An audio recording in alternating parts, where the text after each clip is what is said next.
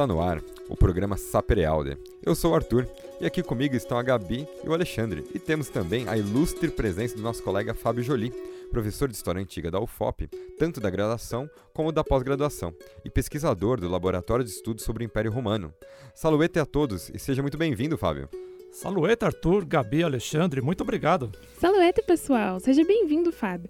Como proposto na enquete na nossa página do Facebook, o tema do programa de hoje, principalmente pedido pela nossa ouvinte Maria Beatriz, será a escravidão na antiguidade. E nada mais justo que o especialista no assunto para nos ajudar. Obrigado, Gabi. A escravidão é uma das principais constantes da história humana e que não desapareceu por completo, como a gente pode ver em debates recorrentes em relação a formas semelhantes da escravidão em nosso mundo atual, inclusive no Brasil.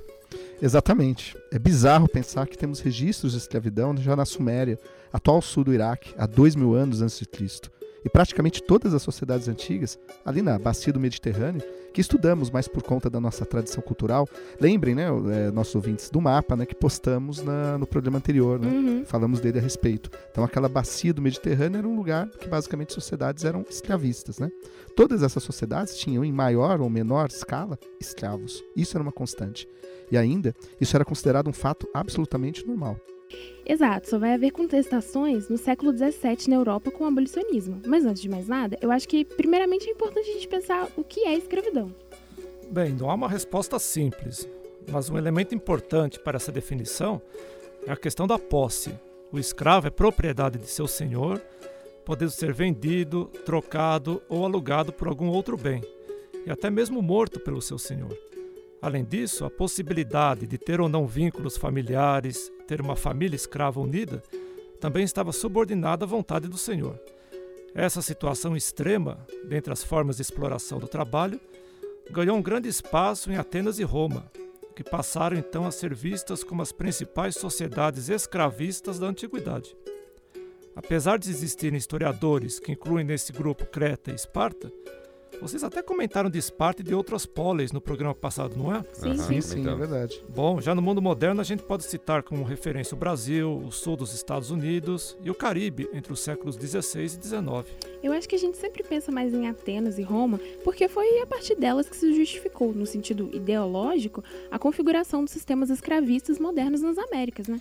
Pois é, vamos lembrar também que as ideias aristotélicas sobre a escravidão foram apropriadas na época moderna para justificar a escravidão negra no Novo Mundo. Exatamente, Arthur. Mas de toda forma, pensando nos exemplos de Atenas e Roma, a gente consegue entender a expansão da escravidão antiga.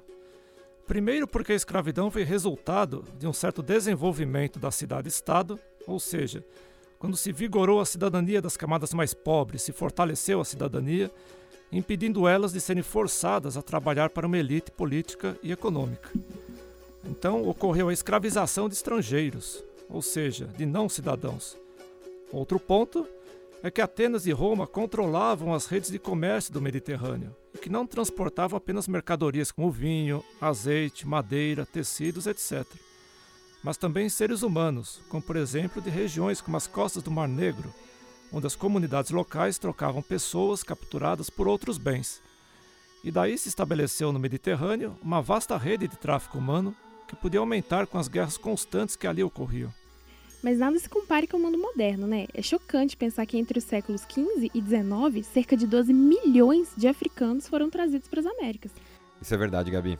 E nos leva também a pensar nessas diferenças e semelhanças entre a escravidão antiga e moderna.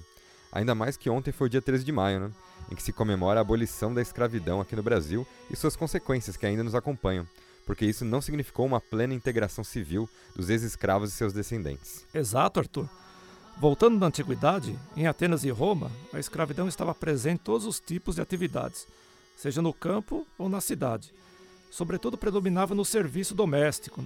Na agricultura era mais comum a combinação do trabalho escravo com outras formas de trabalho compulsório ou mesmo trabalho livre. E como que se dava a questão do escravo libertado, Fábio? Bom, Gabi, essa figura do liberto, primeiramente, é que era diferente nas duas sociedades. Em Atenas, o escravo liberto se tornava como que um estrangeiro, muitas vezes até mesmo continuava ligado a seu ex-senhor.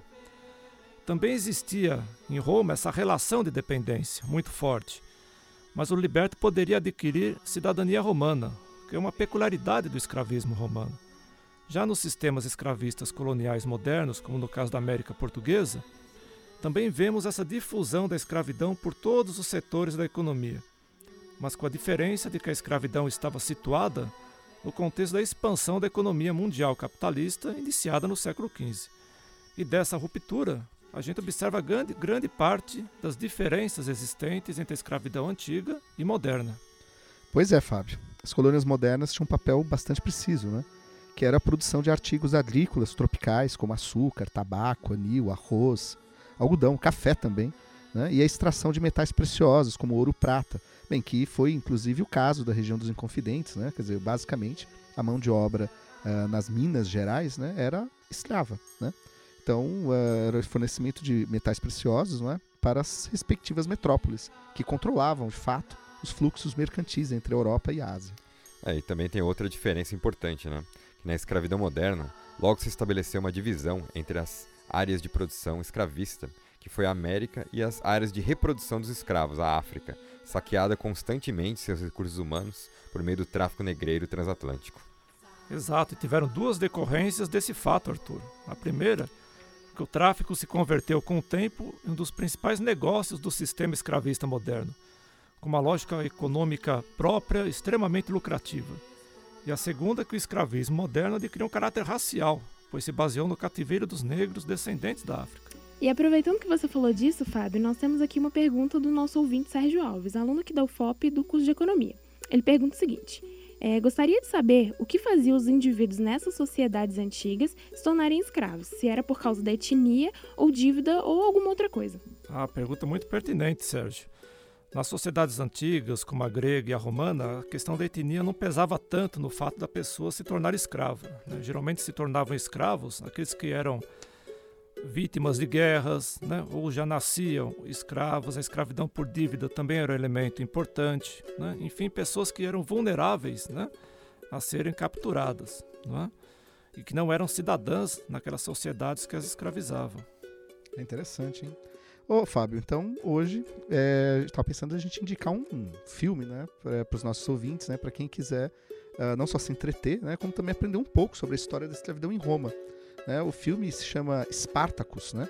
É um filme dirigido pelo Stanley Kubrick, uh, com Kirk Douglas, que é o pai do Michael Douglas, né? com o Peter Ustinov, com Anthony Curtis. É um filme excelente, um grande filme né, do Kubrick, enfim, todo filme do Kubrick merece ser visto.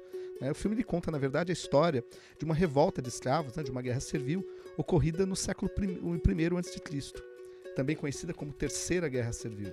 É, esse filme realmente é excelente, né, Alexandre? Então, por favor, depois que vocês assistirem, contem para nós nas nossas redes o que acharam do filme. Gostaríamos de agradecer muitíssimamente aqui a presença do nosso colega Fábio Jolie. Valeu, Fábio. Esperamos você em breve por aqui novamente e também com a Olivia. Gratias máximas tibiago, Fábio. E tchau, galera. Até a próxima. É isso mesmo. Muito obrigado, Fabinho. E tchau, pessoal. Tranquilo, pessoal. Eu que agradeço e em breve estamos de volta aí. Tchau.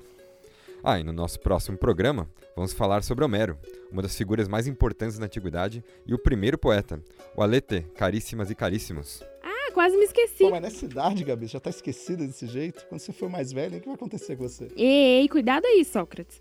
Mas como eu estava dizendo, vamos deixar vocês com uma música do mundo romano. Ah, a música do latino? Hoje é festa lá no meu AP. Ai, gente, o que, que eu fiz para merecer isso, hein? Bem, vocês vão ouvir uma música da banda alemã Música Romana, especializada em reconstituir músicas antigas. A faixa do álbum é Sinfonia Pânica. Divirtam-se. Valete Popule.